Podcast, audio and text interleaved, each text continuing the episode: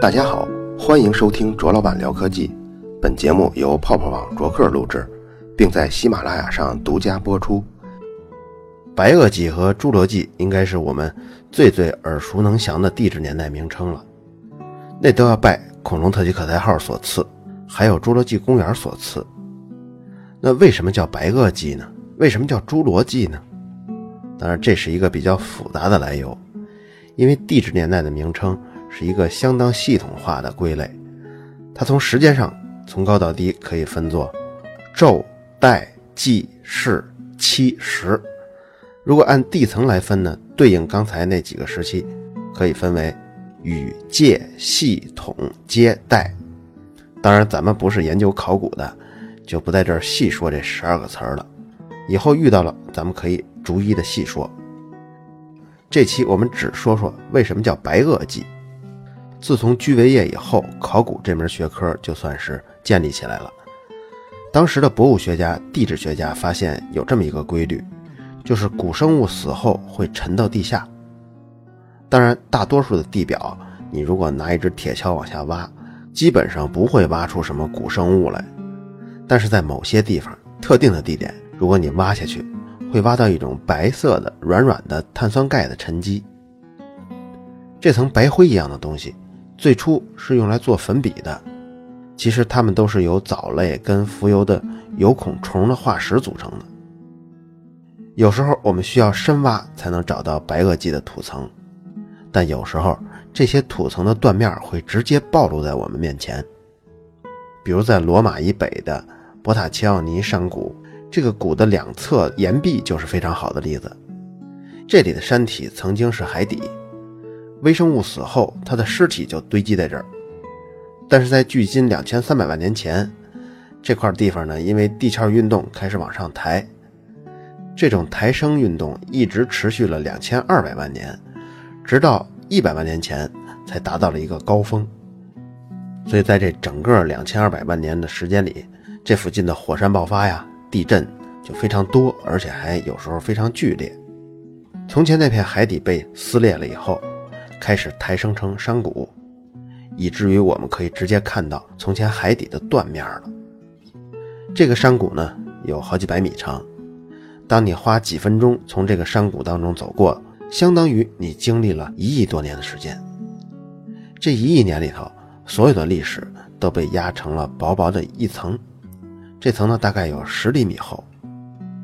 由于这里的断层非常清晰，所以很多考古学者都来这里做研究。但珍贵的机会只被一个人抢先探索到了。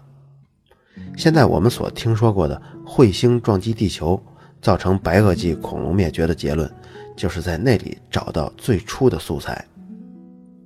在二零零零年以后，尽管关于火流星撞击地球的细节还是有挺多争论的。但这次灾难大体过程，大家是达成了一致。这颗火流星从东南方向来，相对地球的轨道角度很低，也就是说，它不是从天上垂直砸下来的，而是从侧面撞过来的，就像一架失事的飞机一样。当它撞到地面之前，速度是二十公里每小时。由于轨道方向的因素，所以北美洲大陆受到的冲击是尤其惨烈。撞击后的爆炸，还有高温的空气，迅速点燃了周围几千平方公里内所有的东西，把一切都烧成灰烬了。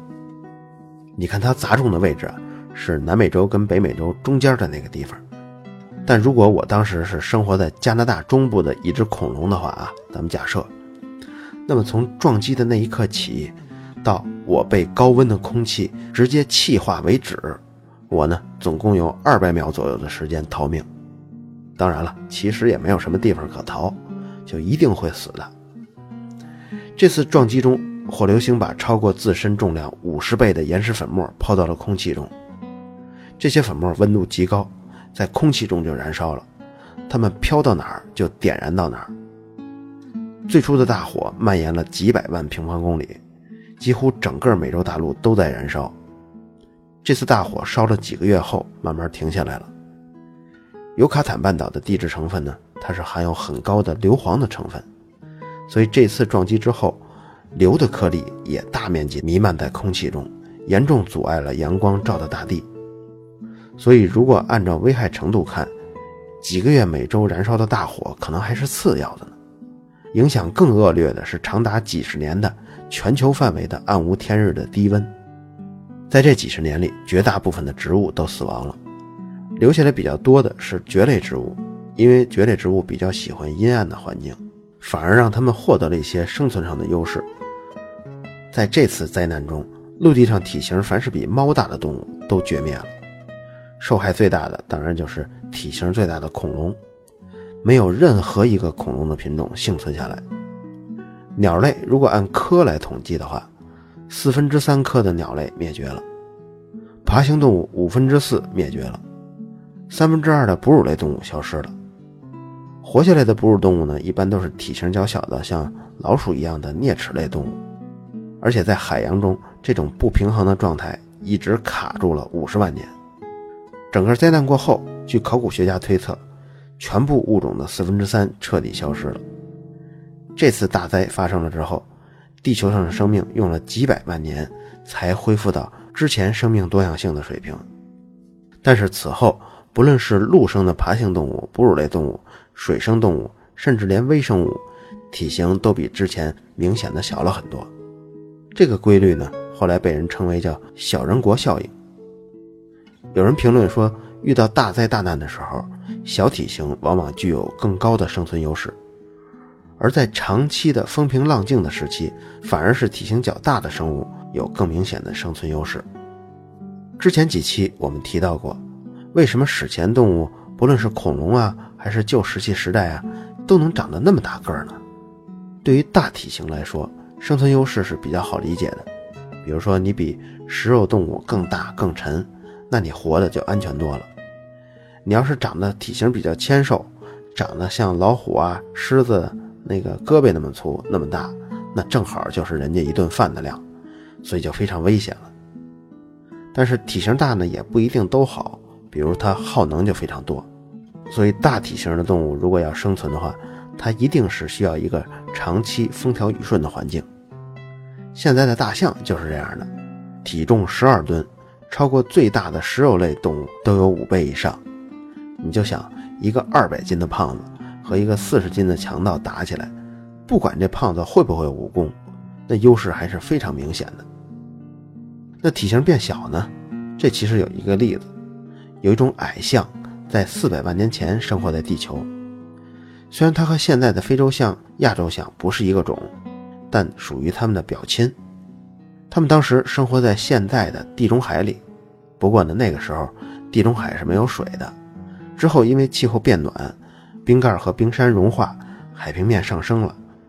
原本呢，生活在地中海中心的这些象就被海水包围了，最后就相当于生活在一个孤岛上了。结果呢，就从这些象的化石中发现，它们最长也就长到一米多高，顶多跟猪差不多大。其实我们可以理解，这种被海水包围啊，可以算作一种灾难，因为这个孤岛上食物是有限的。可是象群的习惯呢？就是设法迁徙几百公里，或者是更远的地方去找其他的食物啊、水源呀。所以一旦它没有足够的空间去寻找食物跟水，那么身材巨大的象就很容易在孤岛上饿死。反而是体型小的象存活的几率大一些。最终经历了几十万年之后，本来十几吨的大象变成了几百斤的体重。另一个推进作用呢，就是区域变小了之后。一旦这个区域本来就没有什么大型的食肉动物，所以它们的身材呢也就不用再保持那么大了。两个因素叠加在一起，就造成了巨型动物的体积变小。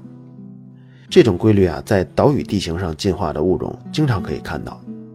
但与此同时，又存在一个在岛屿中小型动物体型变得非常大的规律。比如说，在孤岛上的老鼠体型往往远超过大陆上的老鼠。有时候这种老鼠比猫还大。你比如说，在孤岛上，如果有一种生物，它每天要吃二百公斤的食物，这个孤岛上的资源对它来说实在是太少了。但是老鼠这种东西在孤岛上基本上就能算得上食物充足。一旦岛上没有食肉动物，这些老鼠就可以越吃越饱，越长越大。所以在孤岛上，大型动物变小，小型动物变大，也被考古学家称之为岛屿法则。这一法则呢，是通过对岛屿上的化石，还有当前动物的体型的测量，还有地质变化观察到的生命进化的现象。而文化会不会也有这么一个特性呢？比如说，一个自我封闭的文化岛屿，它会不会就造成伟大的思想弱化，而劣质的内容受欢迎？于是，在一个封闭的文化岛屿上，就形成了文化硕鼠的天堂。当然，这就是另外一个话题了。在一百三十五期节目一开始，我们就描述过四点四亿年前奥陶纪的大绝灭。那个时代，陆地啊还没有什么生命呢，绝大部分的生命全都在海洋中。但经过这次灾难之后，百分之八十五的海洋生物灭绝了。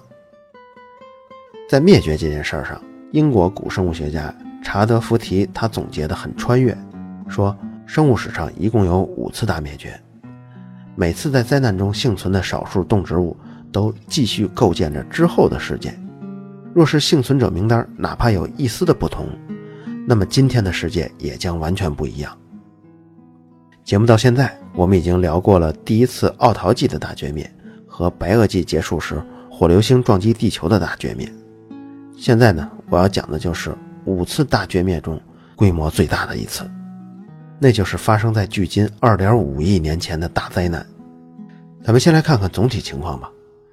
百分之九十六的海中的生物消失了，陆地上百分之七十的脊椎动物消失了，而且跟其他四次最不同的是，这次灾难中昆虫也遭到了大量的灭绝，而其他四次昆虫没有这么倒霉。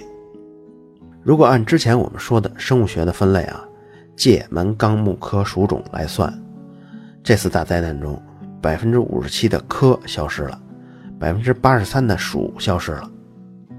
各位听着可能觉得没什么，那不还剩着百分之四十三的科吗？那我来举个例子，大家就有感触了。比如说蔷薇科，这就是植物中的一个分科。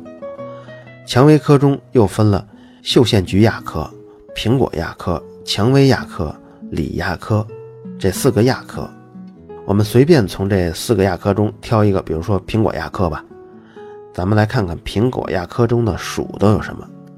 你看，一共是十六个属，比如说咱们熟悉的山楂属、红果树属、枇杷属、木瓜属、梨属、苹果属等等等等。如果说蔷薇科消失了，不光是刚刚咱们说的那些水果都没了。因为那只是一个苹果亚科里的东西，另外还有三个亚科呢，那三个里头每一个里又都有十几个属，所以说一个科消失，这些东西也一并消失了。哪怕最终在这次灾难中只有一个苹果幸存下来了，我们都不能把这一科归入消失的科，而是把它当做保留的科。所以这次大灾难如果要按照种来统计的话，百分之九十的物种灭绝了，所以这个呢才是真正的浩劫。就连之前的四次跟它相比，都是黯然失色呀。所以考古学界也把这次灭绝叫做“大规模灭绝之母”。这次灭绝发生的速度非常的快，在格陵兰东部有一个化石保存场，在这儿测定啊，考古学家预测动物的衰退是在五万年之内完成的。植物的衰亡呢，是在十几万年之内完成的，因为这个距离现在实在是太远了，所以具体是什么原因造成的呢？众说纷纭，谁也说不服谁。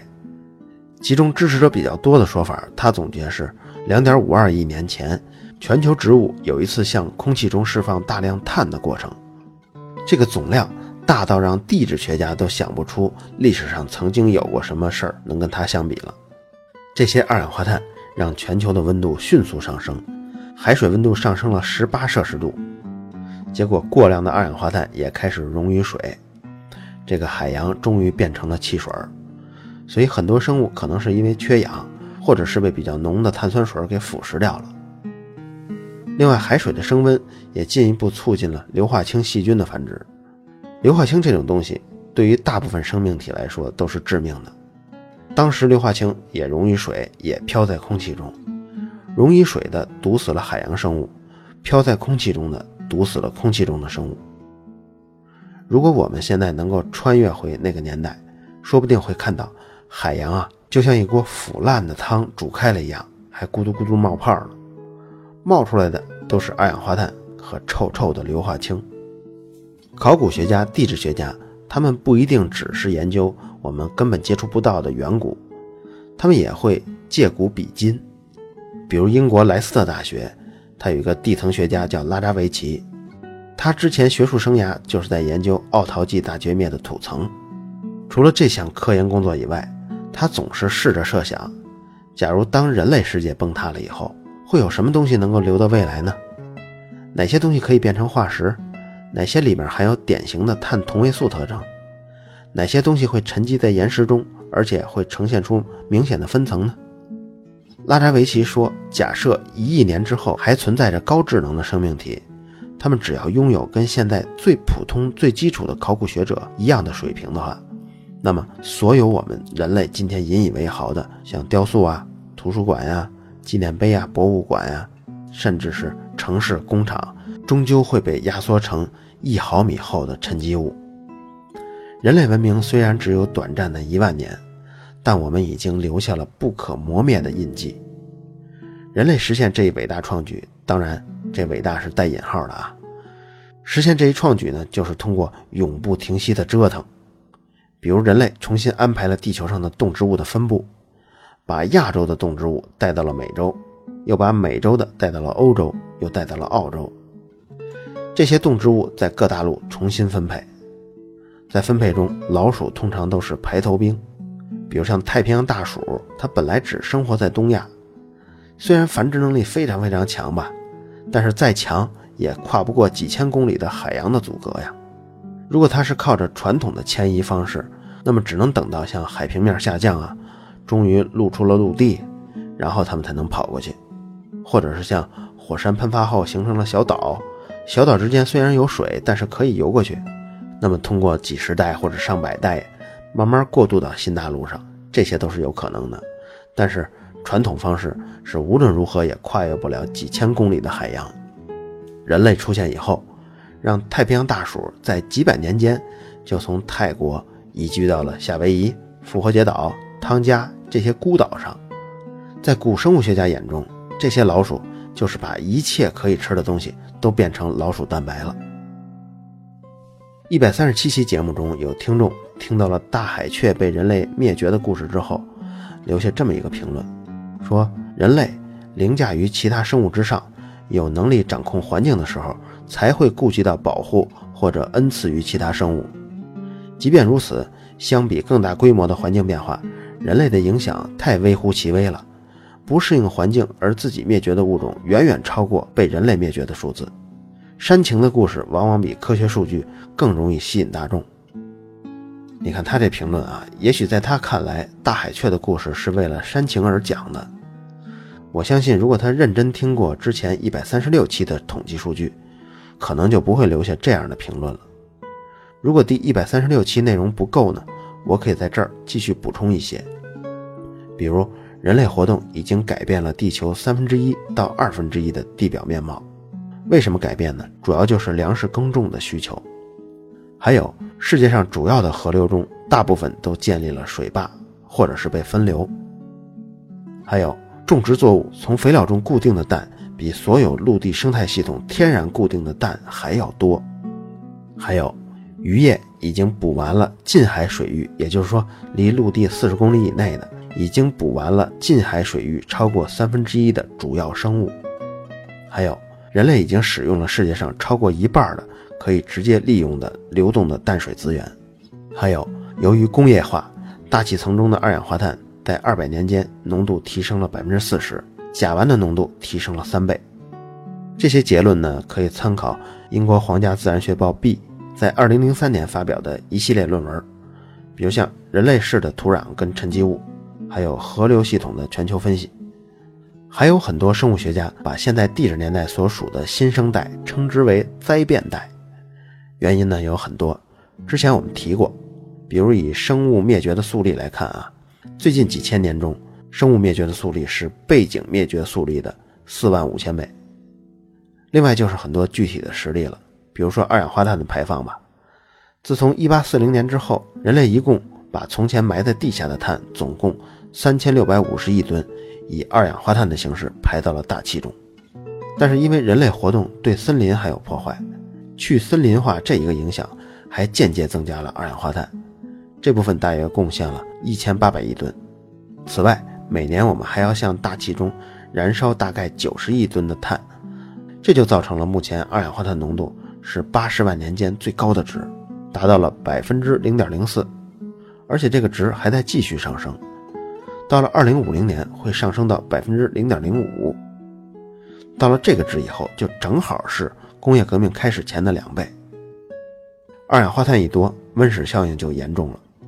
百分之零点零五的浓度二氧化碳会让全球平均温度上升两到四摄氏度。这个时候，极地的冰盖跟冰川就开始融化了，沿海城市将被淹没。另外一个受害者就是海洋。二氧化碳是可以部分溶解在水中的，每年呢，海水会通过这种溶解的方式消化吸收大概二十五亿吨碳。可是我们每年排出九十亿吨，所以多余的二氧化碳它会继续溶于水，就会让水变得更酸。目前海洋的 pH 值是八点一，其实在二百年前还是八点二呢。你别小看这零点一的差距啊，因为 pH 值是指数。所以这零点一就代表着二氧化碳含量高出了之前百分之三十多。如果按照现在的速度继续发展的话，在二零五零年的时候，海洋的 pH 值将降到八点零，到二零九五年会降到七点八。海洋的 pH 值不是处处相等的，比如说在一些海底火山的附近，那儿的 pH 值就偏低。科学家为了看看在二零九五年地球的海洋会变成什么样。